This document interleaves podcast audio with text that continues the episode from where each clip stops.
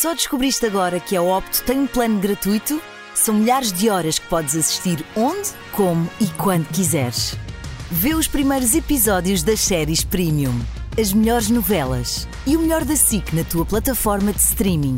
Descarrega a aplicação ou vê em opto.sic.pt.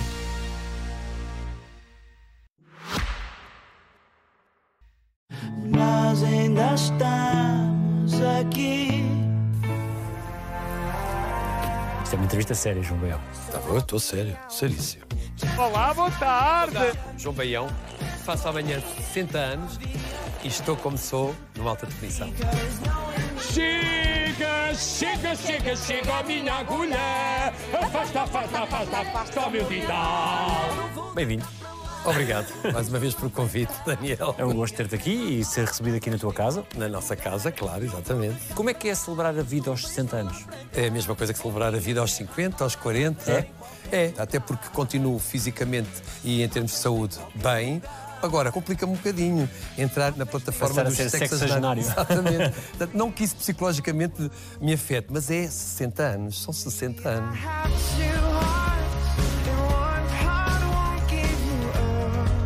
Sentes que viveste, de facto, esses 60 anos bem vividos? Ai, eu acho que sim. Eu sou mesmo uma pessoa muito feliz, então nesta última década tenho sido muito feliz e sinto que tenho feito tudo aquilo que me deram também a oportunidade de fazer e que tenho absorvido e aproveitado as coisas da melhor forma.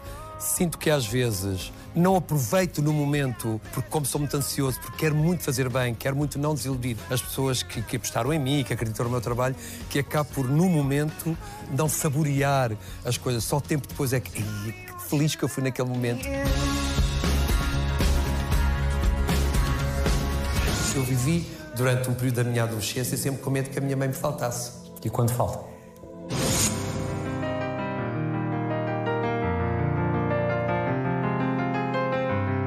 Na segunda-feira vai estar no mercado este livro que fala dos teus 60 anos, precisamente. Tu dizes aqui a dada altura que tu não chegas a esta idade sozinho. Chegas acompanhado de muita gente. E esse foi também o motivo porque eu aceitei esse desafio da editora e do Rui quando me lançou este reto de fazer um livro. Eu disse: será que as pessoas estão interessadas? As pessoas conhecem-me, vêem-me diariamente? Será que faz sentido? Mas depois comecei a pensar: de facto, estou a chegar aos 60 anos, sinto-me muito feliz, estou muito agradecido a muita gente e de facto, se calhar faz sentido falar aqui de muitos momentos do meu percurso, porque todas as pessoas que foram passando pelo meu caminho, ou algumas que ainda estão, são parte integrante da plataforma onde eu estou hoje.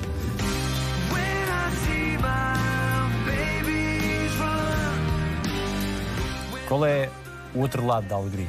O outro lado da alegria é, em privado, uma alegria em que tu sentes que não tens câmaras a registar-te. Adorar receber os amigos em casa. É a alegria da família, é a alegria de, de viajar, poder estar sozinho, estar com os meus animais. É a pessoa que eu sou, sem capas e sem personagens. É assim sempre que eu me lembro de ser uma pessoa otimista, uma pessoa alegre, uma pessoa divertida, uma pessoa que procura sempre o primeiro contacto com os outros através do humor, através da brincadeira, do trocadilho. É esta alegria que eu, que eu sinto. Eu sou completamente diferente da minha irmã gêmea. A minha irmã gêmea é muito mais discreta, mas eu, na minha ânsia de ver as brincadeiras, mesmo na escola, eu arranjava sempre motivo de juntar o grupinho, inventar um espetáculo no quintal onde eu vivia com os meus pais, de uma árvore fazer um cenário e construir ali uma magia, juntar os meus primos na altura do Natal e preparar um espetáculo de teatro para apresentar à família e nunca estar sozinho. Com horror a estar parado? Com horror a estar parado. Mas não é um horror no mau sentido, é o medo do silêncio, o medo do vazio, que é uma coisa que eu perdi com a idade. Eu estudava em frente à televisão, a ver a visita da Cornélia, a ver o Passeio dos Alegres com, com o Júlio Isidro. E o meu pai dizia sempre: has de aprender alguma coisa. O silêncio, aquilo incomodava, eu procurava sempre estar com barulho. Hoje em dia é diferente. Eu sinto que sou a mesma pessoa, mas eh, hoje em dia já me sabe bem o silêncio. Tu escreves aqui que sempre tiveste dificuldade em partilhar as tristezas junto daqueles que são mais próximos para não os chatear com isso? Eu sou de uma ge- geração em que pais e filhos não diziam eu amo-te. Eu nunca tive uma conversa de olhos nos olhos com o meu pai. Eu, eu muitas vezes ia ajudá-lo Ele era marceneiro e era um artista inacreditável, era mesmo perfeccionista, ele trabalhava sozinho, mas como tinha que fazer a entrega do móvel, precisava da ajuda e eu era o único filho que o podia ajudar. E eu aquilo irritava muito porque eu não queria ir para a escola e para o teatro, aquelas coisas. E havia ali sempre subjacente na viagem um silêncio. Nunca tive uma conversa entre filho e pai, porque eram gerações diferentes em que os filhos falavam do básico à mesa. Era uma altura em que eu tinha que pedir autorização ao meu pai para me levantar na mesa, para ir para a rua brincar. Portanto, que quando eu teria carta de condução, não tinha carro, o único carro que havia em casa era do meu pai, e se lhe pedia um dia, no outro dia já tinha uma certa vergonha de pedir outra vez. E, portanto, não era de, de exteriorizar muito aquilo que eu sentia. Quando conquisto este meu grande sonho, que era trabalhar em comunicação, teatro e depois a televisão, e quando as pessoas começam a adquirir a imagem de que eu sou uma pessoa sempre feliz, há de facto essa ideia de eu não vou mostrar o outro lado. Porque as pessoas têm a imagem de mim de que eu sou uma pessoa feliz e otimista. Isso tudo depois desvaneceu-se de rápido, porque eu não tenho que fingir nada. Obviamente que sou como qualquer pessoa, tenho os meus momentos de tristeza. Ainda há pouco tempo, antes de vir para o Domingão, não sei se conheces. Conheço, vagamente. Vagamente fui a uma superfície comercial tomar um café, que faço sempre de manhã antes de vir para o programa, e emocionou-me imenso, porque é daqueles dias que estou a ensaiar a esta questão do livro, e é muita coisa, e eu gosto, eu sou muito cerebral, eu tenho que sempre ter tudo organizado na minha cabeça. Eu sou incapaz de me deitar e não saber o que é que vai acontecer ao programa no dia seguinte. Mas estava a pensar, e a peça, e coisa, e estava a fazer, ah, meu Deus, eu precisava, se calhar, ter mais um tempo para descansar, e agora fazer o domingão e não. Não é cansado, porque cansado não entra no meu dicionário mesmo. Mas às vezes, psicologicamente, fico cheio de assuntos. E vinha, bem, vamos lá para o domingão, agora tenho que me concentrar no domingão, amanhã tenho ensaio e tudo o resto. E de repente ia descer umas escadas e vejo uma senhora com alguma dificuldade em subir a ser ajudada pelo filho. E quando chego ao fim das escadas, vejo a senhora a descer as escadas com uma ligeireza, a chamar-me João Baião, João Baião, João Baião. O meu filho disse que é ali. E a senhora para e começa. Ai, a chorar convulsivamente, de emoção de me ver. O filho só dizia assim: Você não sabe o que está a fazer. Isto, ela já ganhou o dia. E a senhora, num pranto, diz: Você não sabe o bem que me faz todos os dias. Você não sabe aquilo que enche a minha vida. E isso. Claro, fiquei logo em lágrimas e saí ao pé da senhora e disse: Meu Deus, eu não estou cansado. Tudo isto vale a pena, porque isto é um privilégio muito grande nós às vezes não temos a noção o, o, o, quão importante somos para as pessoas e a forma como chegamos a casa e a forma como, às vezes, um pequeno sorriso aqui deste lado pode aliviar a vida de todas as pessoas. E, e de repente se diz, João Baião, por amor de Deus, estás agora assoberbado de pensamentos, tens é que fazer as coisas porque estas pessoas estão aqui por ti e, e para ti e elas merecem. E de facto passou tudo. Essa importância que tu sentes que aquilo que tu fazes aqui é um dos teus segredos. As pessoas perguntam todos qual é o segredo dele. Pois, mas é, toda a gente pergunta, e essa energia, e o segredo, e nunca estás cansado, e como é que tu aguentas? Mas eu não tenho segredo, porque de facto é um prazer enorme esta entrega que me é natural, as coisas não são forçadas. Eu não venho para a casa feliz, programa que eu gosto muito de fazer, principalmente porque conheci uma pessoa extraordinária que é a Diana, a equipa é, é maravilhosa, mas isto, o estar a rir, o estar a dançar no domingão, a fazer aquelas brincadeiras, não é forçado, não é porque eu tenho que fazer, é porque me dão a liberdade. Até nos intervalos também fazes, pronto. porque isto é de facto uma festa e eu nunca me permiti tirar os pés da terra em relação à chamada popularidade. Nunca deixei que isso me levasse para outros patamares. Mas neste programa obriga-me de uma forma inconsciente a baixar a terra, porque nós aqui encontramos histórias de vida tão, tão dramáticas, tão tristes, que às vezes, como se costuma dizer, queixamos-nos demais. Tu escreves uma coisa eh, extraordinária no livro que é ninguém pode sair dali derrotado. Ninguém. Ninguém. E, uma, aconteceu aqui uma coisa uma vez, mas não teve a ver, e não quero aqui que, que isto pareça que eu estou aqui a culpar alguém, mas pronto, os bastidores da Casa Feliz é, é uma agitação completa. E veio aqui uma senhora falar de um, um caso muito dramático da vida dela e acabámos a entrevista com a senhora e de repente acaba a entrevista, vamos uh, para intervalo ao momento de telepromoção e vejo a senhora completamente aqui perdida. E isso deixou-me tão embaixo porque estas pessoas tem uma vida, vem aqui partilhar momentos importantes da sua vida e não é porque elas já deram entrevista que têm que ser abandonadas. Não, não acontece isso. Nunca acontece. Mas aquele dia houve qualquer coisa e eu das coisas que mais me deixa destabilizado é a vulnerabilidade das pessoas. E quando elas mostram essa vulnerabilidade uh, junto dos outros. E muitas vezes aqui no, no, programa as pessoas vêm aqui despojadas de tudo e vêm mostrar a, a sua vida. E o quão difícil é, é a sua vida. E eu, quando vejo eh, as pessoas desprotegidas e desamparadas, eu fico um bocado inquieto. O que é que sabes hoje sobre ti e o que é que não sabes? Há coisas que ainda não sabes sobre ti. Há coisas que ainda não sei sobre mim. Por exemplo, ainda não sei enfrentar essa fragilidade nos outros. Ainda não sei estar mais disponível para as pessoas que me são próximas. Ainda me inibo muito. Ainda me escondo, mas não é com medo de nada. É porque eu tenho, às vezes, alguma dificuldade em olhar nos olhos das pessoas e dizer: Eu não estou bem, eu não me estou a sentir bem, eu estou eu estou frágil.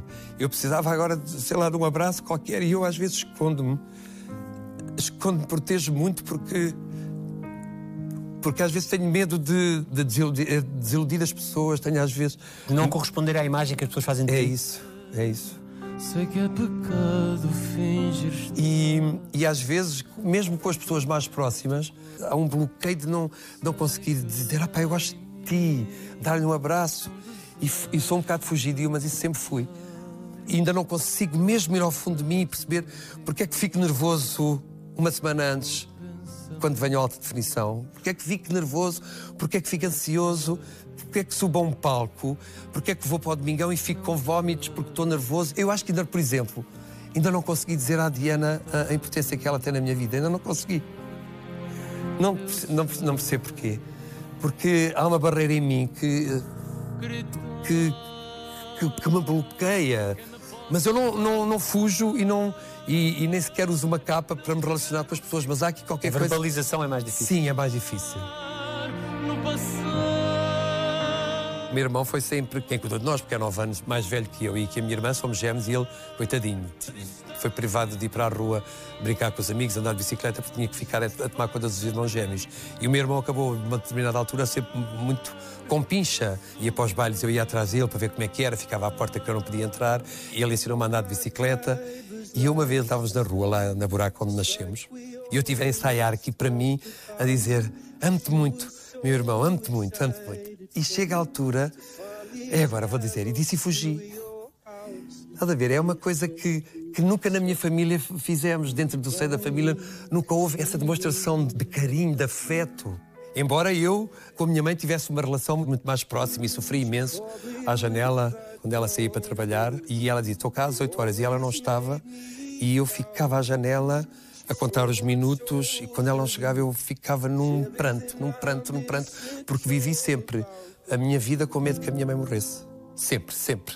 Sempre que ela tivesse um problema, que ela não viesse mais para casa, que ela, que ela morresse. Eu, eu vivi durante um período da minha adolescência sempre com medo que a minha mãe me faltasse.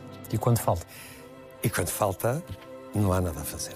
Não há nada. Quando fica esta coisa de dizer que as pessoas ficam no coração, que ficam no, no coração e fica-se com a sensação que não, que, não, que não dissemos tudo, que não fizemos tudo.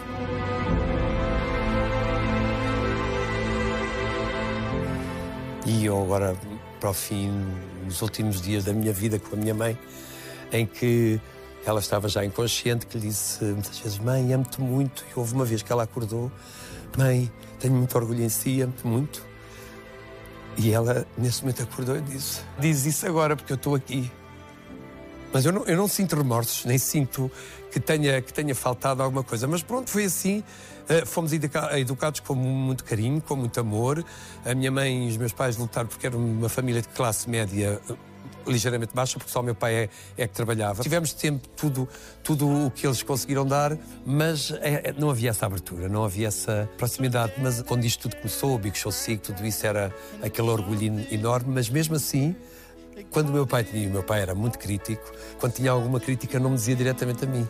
Dizia à minha mãe, ah, o teu pai diz que não gosta nada de fazer essas palhaçadas. Aquilo é o um exagero. E ela é que dizia, ele nunca me, como dizia a mim. Eles morrem na véspera do teu aniversário? Os dois. Nove anos de diferença. Eu não sei, essas coisas do universo, essas coisas, de, esse, esse, mundo esotérico que eu tenho alguma curiosidade e gostava de desenvolver. Mas o meu pai morreu no dia 7 de 2010. E nove anos depois, a minha mãe entra no estado de demência e, e entra para o hospital em agosto, porque ela entrou de urgência para o hospital, portanto ficou completamente, praticamente do outro lado e, e ficou assim. Ficou assim, uh, não teve melhoras, depois museu do hospital. Ela cai praticamente em coma em agosto e, e resistiu até, até outubro. A verdade é que ela foi aguentando, foi segurando e, dia 6 de outubro, eu fui vê-la, como fazia todos os dias, fui vê-la ao hospital e dei-lhe um beijinho e disse: Mãezinha, até amanhã, eu amo-te muito, tenho muito orgulho em si. E saí do hospital Amadora Sintra, pensei: amanhã é dia 7, faço anos. Isto é. Eu nunca contei isto a ninguém, porque isto é, é verdade. E eu perguntei: ai meu Deus, será que me despedi da minha mãe? Deve ser: não, amanhã estou cá e está tudo bem. E no outro dia, quando acordo, telefona-me a minha irmã a dizer: a mãezinha morreu. Nove anos depois, no mesmo dia, velei a minha mãe no dia do meu aniversário. E, e pensa-se, meu Deus, é para ficar para, para, que eu nunca mais me esqueça dela, mas eu jamais esqueceria. É porque quis cumprir o sonho, quis cumprir o, meu, o mesmo caminho do amor da sua vida, porque ela não conheceu outro homem senão meu pai. E portanto ficaram manchados esses meus dois aniversários uh, para sempre.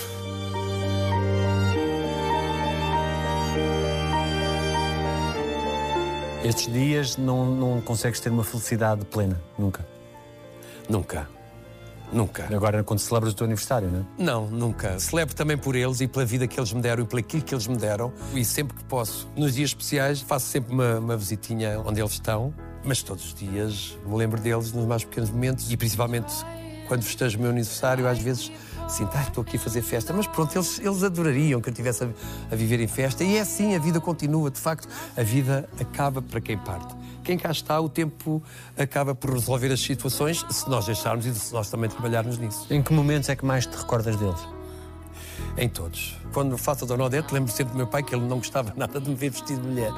Aquela geração que acha que os homens não são vestidos de mulheres. Mas, por exemplo, neste momento do lançamento do livro, seria uma coisa em que eles estariam orgulhosos, com certeza.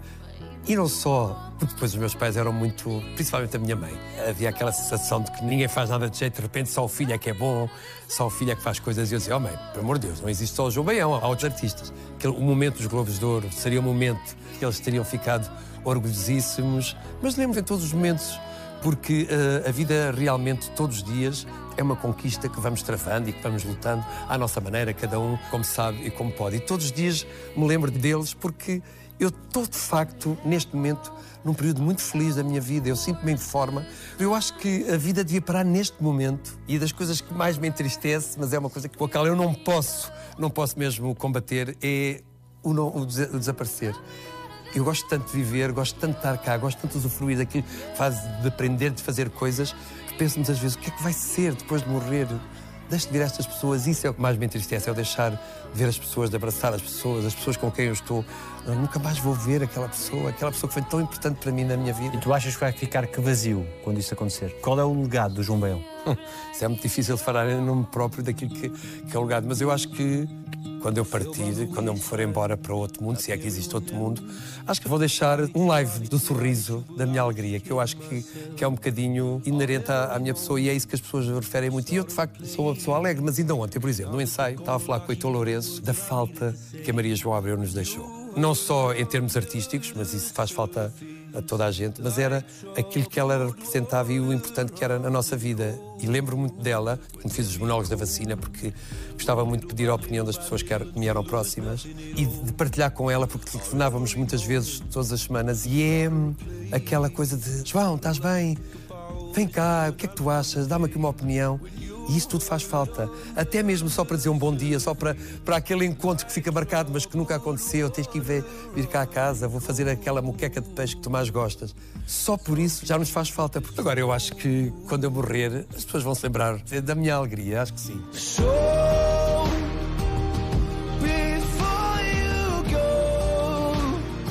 Se pudesses regressar a um momento do teu passado, onde regressarias? É muito difícil essa pergunta porque todo o meu passado é recheado de momentos maravilhosos. Desde aprender a andar de bicicleta na cidade de Beja, cidade natal da minha família, os, os acampamentos dos escoteiros, Primeira vez que fomos de férias da minha família também com uma tenda da tropa pelo Algarve, em que dois dias estávamos num sítio e depois outros dias estávamos noutro. Desde o sonho com os Jogos Olímpicos, a participação um festival da canção, que eu era pequenino, no Coliseu, foi a primeira vez que eu enfrentei assim uma grande plateia. Muitos, muitos momentos, porque de facto todos esses momentos foram construindo o puzzle.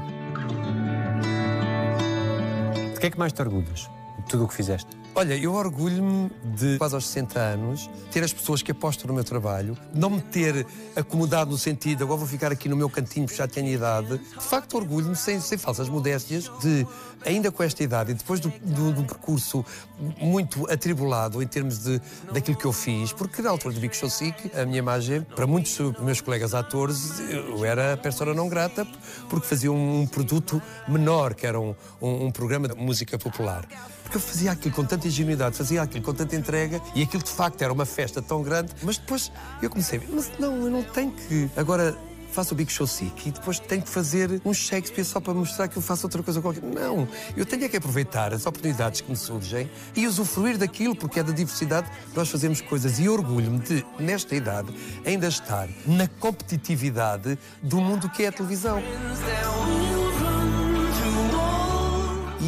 Orgulho-me, de facto, das coisas que tenho feito, das pessoas que reuni enquanto minhas amigas. Orgulho-me de hoje conseguir deitar-me e ter a consciência tranquila de, de ter amigos, de, de, reunir amigos, de fazer coisas que me dão realmente prazer. Também por tudo isso, os Globos de Ouro tiveram um sabor especial? Claro que sim, claro que sim. João Baião.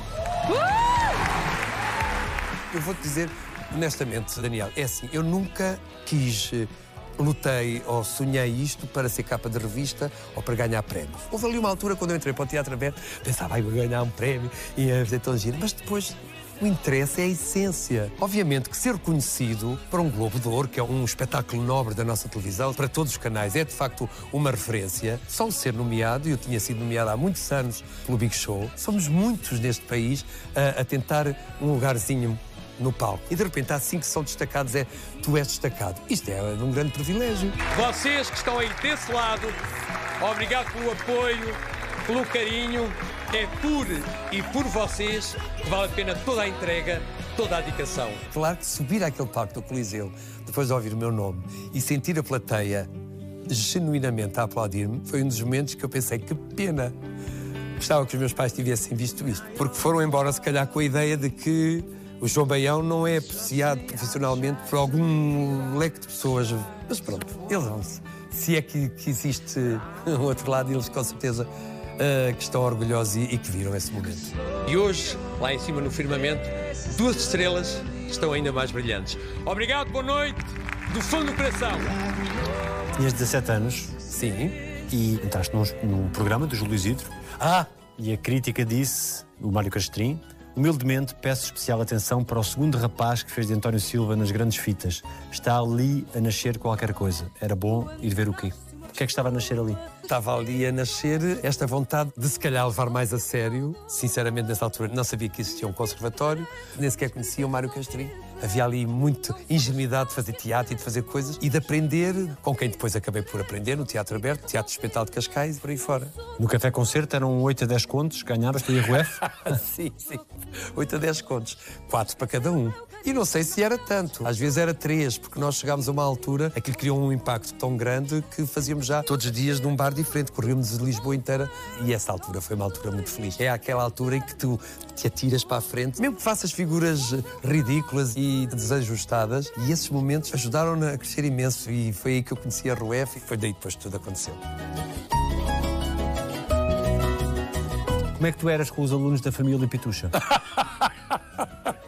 Eu era um professor muito atento, muito condescendente também e muito tolerante.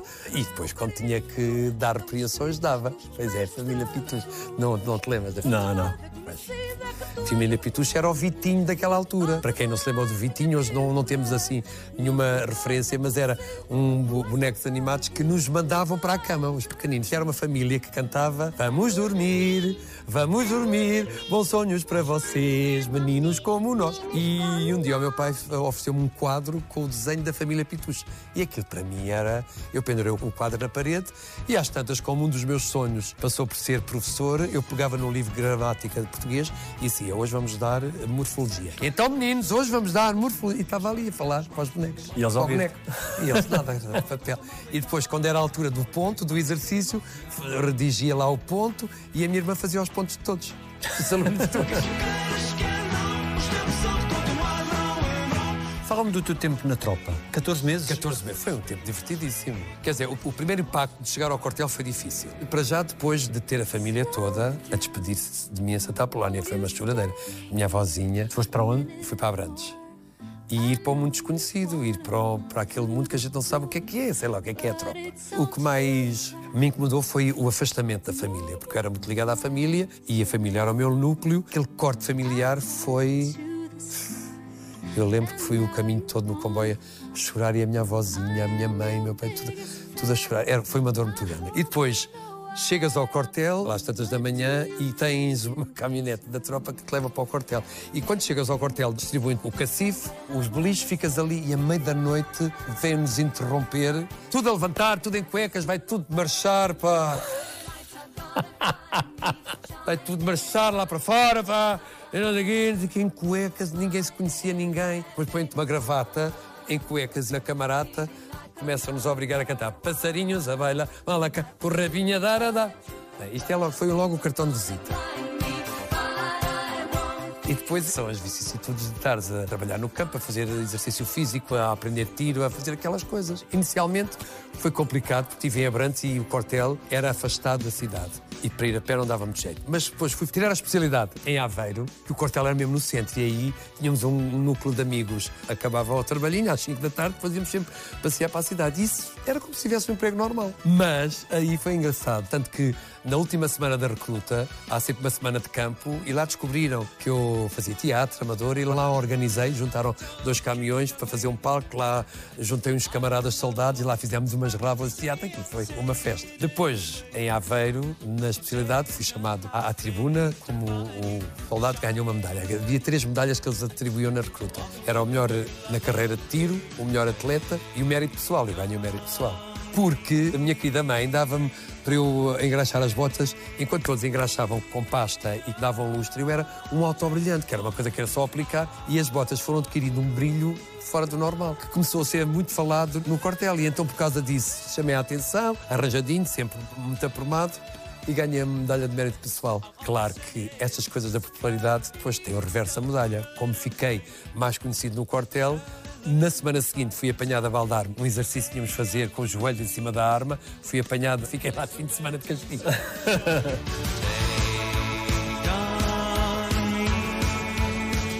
Pouco tempo depois vais fazer figuração no Teatro Aberto, com Exato. 23 anos. Exatamente. Comecei por fazer figuração no Teatro Nacional, porque de repente entras naquele palco e vês a Dona Eunice Munhoz, o Sr. Rui de Carvalho, o Rogério Paulo, São José Lapa, António Anjos, Catarina Avelar, e de repente parece que nem sabias para pisar um palco, era como se aquilo fosse uma estreia. Mas enquanto continuava a, manter o meu trabalho, a minha profissão, que trabalhava como impressor de offset. E saía do meu trabalho, lá ia para o teatro, saía do teatro, lá ia para o trabalho, sempre a arranjar motivo para fazer brincadeiras. Eu estava sempre a imitar os atores nos intervalos. E um dia o João Lourenço, que era o encenador, chama-me ao bar do Teatro Nacional e obrigou-me a imitar a Eunice Munhoz, o Rui de Carvalho, à frente deles. Uma vergonha. Pronto. e porque chamei um bocado a atenção devido às minhas brincadeiras saudáveis, depois, quando acabou essa produção, precisaram de um ator novo grupo e. Ah, lembras daquele rapazinho? E lá me chamaram fui para o Teatro Aberto. É aí a altura quando tens que decidir, bem, isto é uma coisa mais a sério. E fui falar com os meus pais e disseram: se é este o teu caminho, segue, já sabes que isto é uma profissão. Está, aquelas coisas, aquela preocupação de pai. Eu podia ter ido estudar à noite, mas não fui por causa do teatro. Mesmo o facto de eles me permitirem continuar a, a fazer teatro, mesmo o facto de eles me darem a liberdade toda para escolher o meu caminho, porque eu tinha uma profissão e parti completamente para o vazio, sabendo que ficava ali numa situação instável, como aconteceu depois. Mas eh, eles deram-me sempre tudo e eu olho para trás o esforço que eles fizeram para nos dar a nós todos o melhor, a melhor educação. Eu lembro que a minha mãe, sempre na, na altura do aniversário, do Natal, ia sempre comprar umas roupinhas, que na altura era paga às prestações, para nós estrearmos a roupinha no aniversário, no Natal. Foi assim uma manifestação de amor sempre, sempre presente, sempre constante. O que é que tu dirias ao João de 20 anos?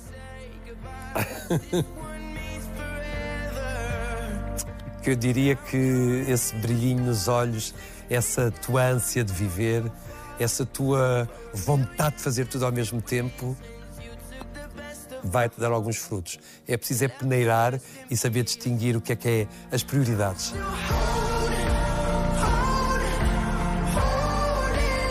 Tens hoje menos medo de falhar? Não, não. Pelo contrário. É o ter medo de desiludir as pessoas, o de criar uma expectativa que depois seja defraudada. Eu vivi agora, neste último ano, uma experiência que, para mim foi das experiências mais inolvidáveis, que foi em nome próprio, através da minha produtora, a B Produções, que fiz os monólogos da vacina que passou aqui na SIC. Eu tenho sempre muito medo de arriscar e de me atirar. Preciso sempre de alguém que me puxe. Não, acredita. Mas é B Produções, a nossa produtora, pequenina, de três pessoas. Tínhamos feito poucas coisas, só espetáculos esporádicos, mas uma coisa com esta grandeza é Coliseu e Tivoli. E de repente tínhamos um país inteiro rendido àquele espetáculo. Mas a verdade é que eu tinha sempre medo, porque as pessoas não sabem o que é que vão ver. Em termos de teatro, vêem-nos a televisão, fazemos muita coisa, mas num contexto perto não sabem o que é que vou encontrar e eu não queria desiludir as pessoas. Dói-te alguma coisa? Vai-te. A idade uh, dói mais vezes aqui um bocadinho esta O Vale parte. Tudo deixou umas marcas, não é? O Vale Tudo deixou umas marcas. Naquela, na, na parte da, da cama. Eu já disse à minha Celeste, ó Celeste, se calhar a gente agora descansava um bocadinho. Não é? Vamos passar férias, vamos para Benidorm, passar uns dias. Eu sou muito tenso sempre. E como estou sempre muito tenso na vida, em tudo, mesmo às vezes sem, dar, sem estar a fazer nada, mas tenho sempre esta parte aqui muito tensa. Por exemplo, quando acaba um domingão, fico sempre, às vezes, com a zona lombar. percebo porquê. Não, não percebes, não é? Estou sempre quietinho ali sentado na cadeira. Realmente a gente passa de uma certa idade e as coisas começam a acontecer. O corpo já não é o mesmo, não responde da mesma maneira. O cuidado deve ser outro. Não sou hipocondríaco, mas ando sempre com atenção. Se tenho aqui mais uma, uma dor, oi, Oi, pelo menos eu estou sempre atento e tenho de facto medo de não ter a, a mesma capacidade de resposta.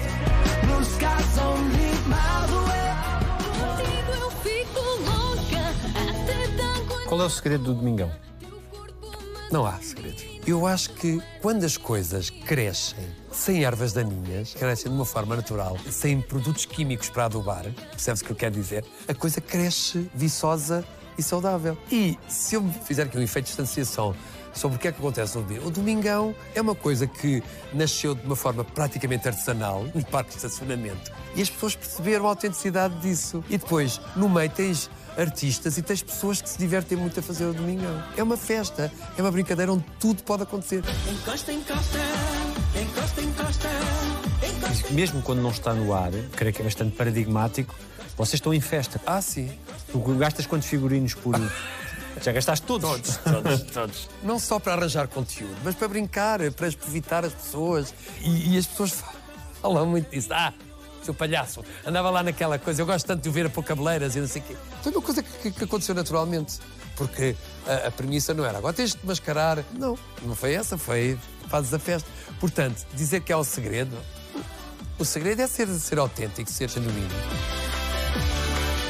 Quando é que tu descansas? Quando é que tu relaxas? Quando é que tu te permites não estar nesse grau de energia e atividade? Pois é que eu mesmo de férias, ou mesmo quando tenho descanso, e principalmente agora que estou em preparação, em fase de quase de estreia do espetáculo, estamos a preparar a comédia, o Feliz Aniversário, não me permite descansar porque tenho muita coisa em que pensar. Mas eu consigo descansar nos entretantos, nos intervalos. Eu relaxo-me imenso, por exemplo, quando vou para a minha casa, que é 50 km daqui.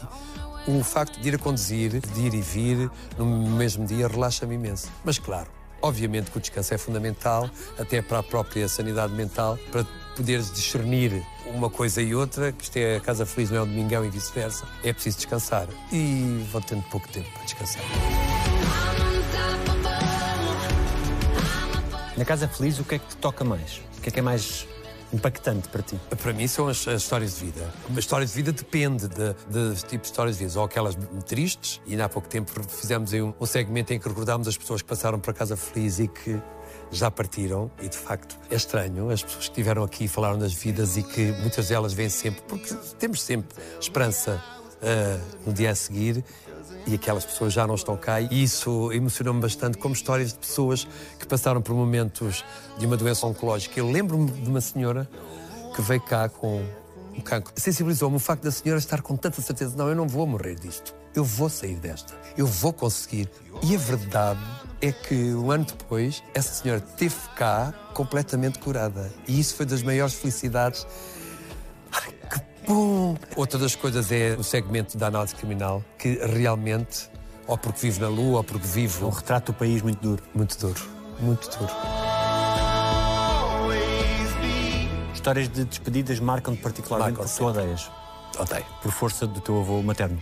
Sim, e por força também, eu lembro que numa altura tinha uma tia minha a viver em Angola, e naquele período em que estavam a tentar vir para cá, e lembro muito bem que uma das coisas que mais me marcou foi quando me fui despedir deles ao aeroporto, e ainda era numa altura em que o aeroporto tinha uma tipo varanda e que nós íamos para a varanda ver os aviões partir. E aquela imagem do avião e a minha família ir embora para Angola sem saber se voltavam ou não, aquilo deixou marcas. Tanto que hoje em dia nunca vou despedir-me de ninguém, vou sempre receber, despedir não.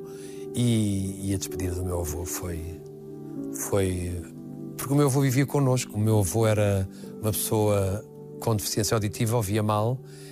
E ele fez um bocadinho a vida negra à minha mãe quando era pequenina, porque não a deixava fazer teatro. Tinha um feitio complicado, mas e vivia connosco e ele com o meu pai não tinham assim uma, uma relação muito pacata. Andavam sempre ali ao.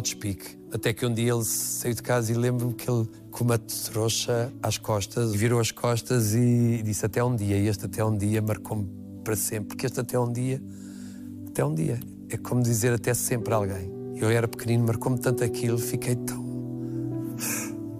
Somos a soma disso tudo. Que somos a soma disso tudo. E felizmente que eu hoje sinto que é uma soma muito positiva. Também porque tive uma infância feliz, tive uma infância regada de muito amor, de muita brincadeira, de muita convivência, com muitos amigos. Podia ter, eh, em verdade, por outro tipo de pessoa, mas a verdade é que, devido àquilo que eu passei, sou o que sou hoje por causa disso tudo. Tenho esta coisa de, de ser responsável porque os meus pais me incutiram essa responsabilidade, porque eu, eu tinha muito respeito pelo professor de que o treinador de futebol, os professores, e daí o meu desejo de cumprir sempre aquilo que me pedem. Às vezes devia-se pisar mais o risco, mas eu não, não consigo.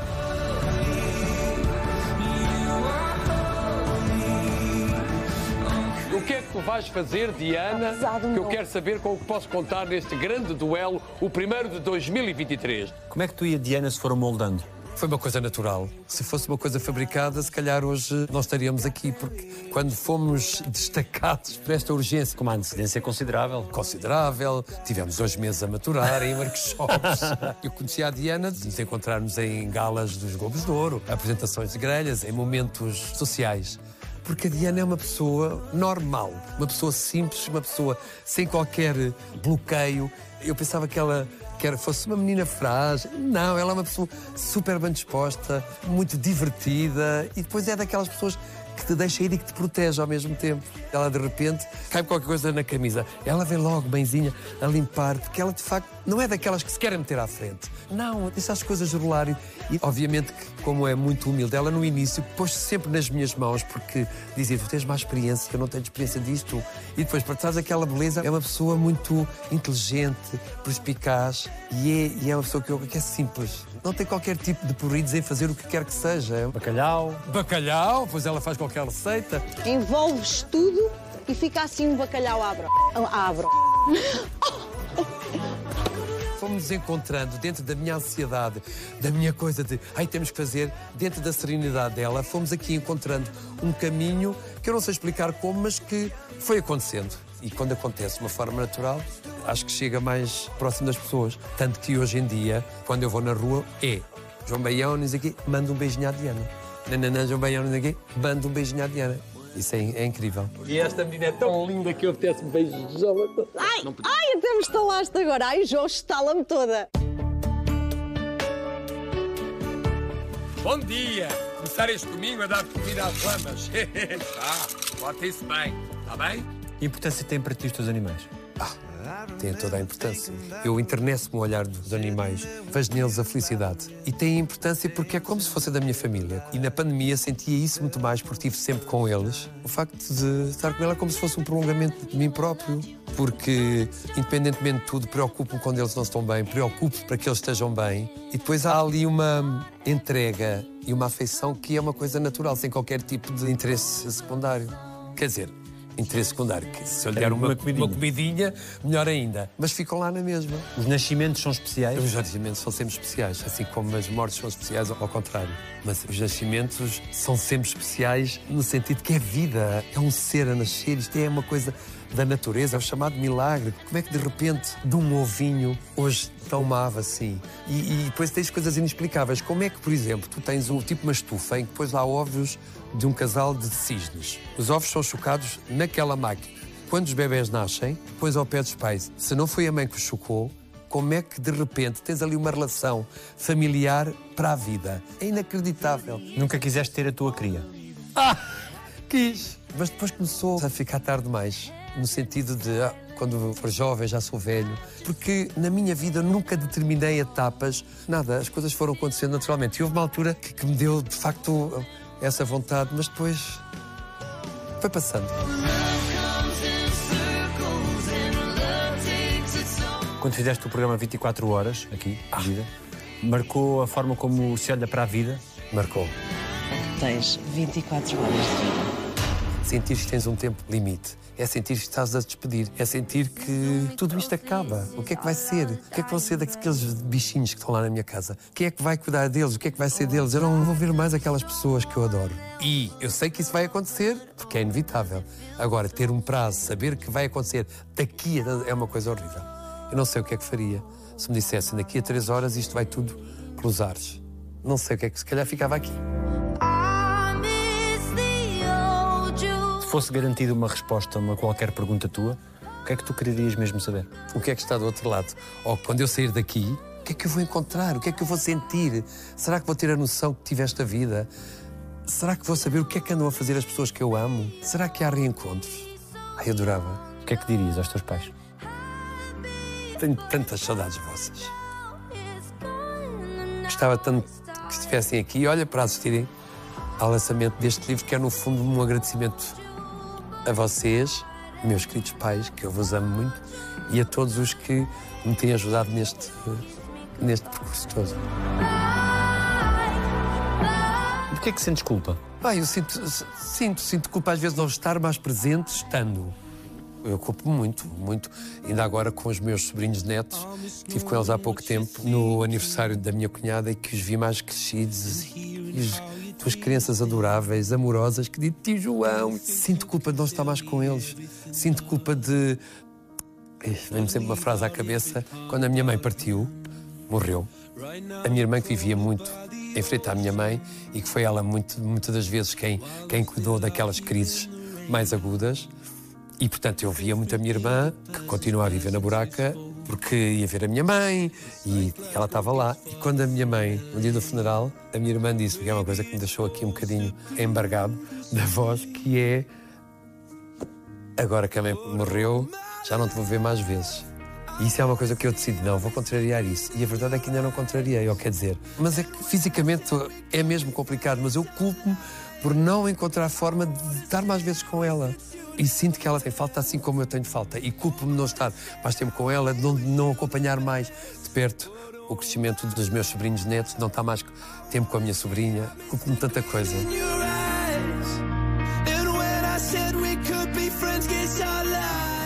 Alguém te conhece como só tu te conheces? Não. Aliás, eu acho que cada pessoa tem um mundo que só ela própria conhece. Alguém te deve um pedido de desculpas? Sabes, Daniel, eu não, não sei se, se, se alguém me deve. Eu, se calhar, devo-me tanto a alguém como eu devo um pedido de desculpas a alguém. Porque eu não penso isso, nem estou à espera desse pedido de desculpas. Se calhar alguém deve, mas isso não interessa. A idade trouxe-me o não ficar agarrado a essas coisas que, que só trazem poluição à minha vida. Eu quero é viver as coisas de uma forma positiva. Se calhar há alguém, como se calhar eu também devo um pedido de desculpas a alguém. Porque eu não sou perfeito. Eu também, em algumas ocasiões, posso ter sido menos conveniente, mais inconveniente. Portanto, não estou à espera disso. Eu quero dormir descansado, não, não fica a pensar que alguém amanhã me vai pedir desculpas. Quando é que a vida te deu uma lição? Todos os dias a vida me dá uma lição, mas deu-me uma lição a primeira vez que eu senti na própria pele a perda de um familiar.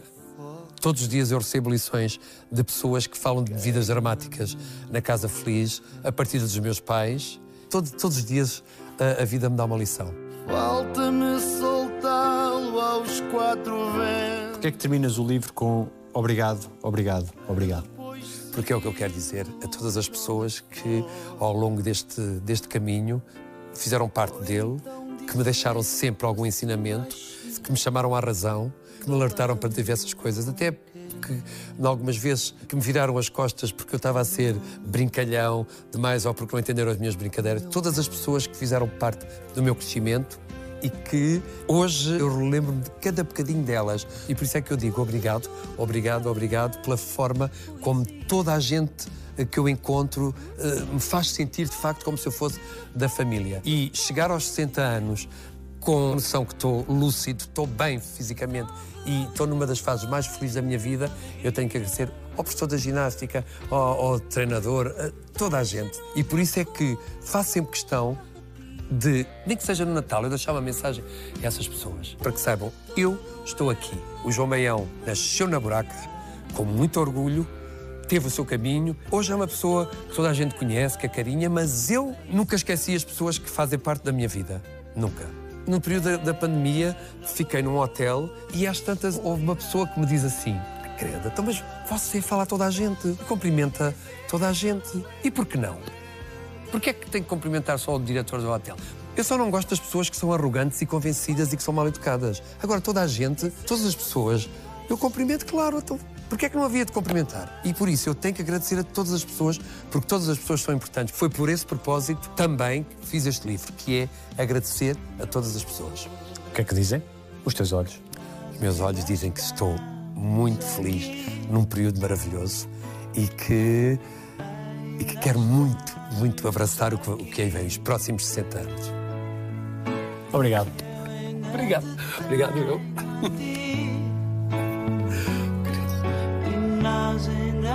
Corretou mal. Dizem todos isso, não é? Mas claro. Só descobriste agora que a Opto tem um plano gratuito? São milhares de horas que podes assistir onde, como e quando quiseres. Vê os primeiros episódios das séries Premium, as melhores novelas e o melhor da SIC na tua plataforma de streaming. Descarrega a aplicação ou vê em opto.sic.pt.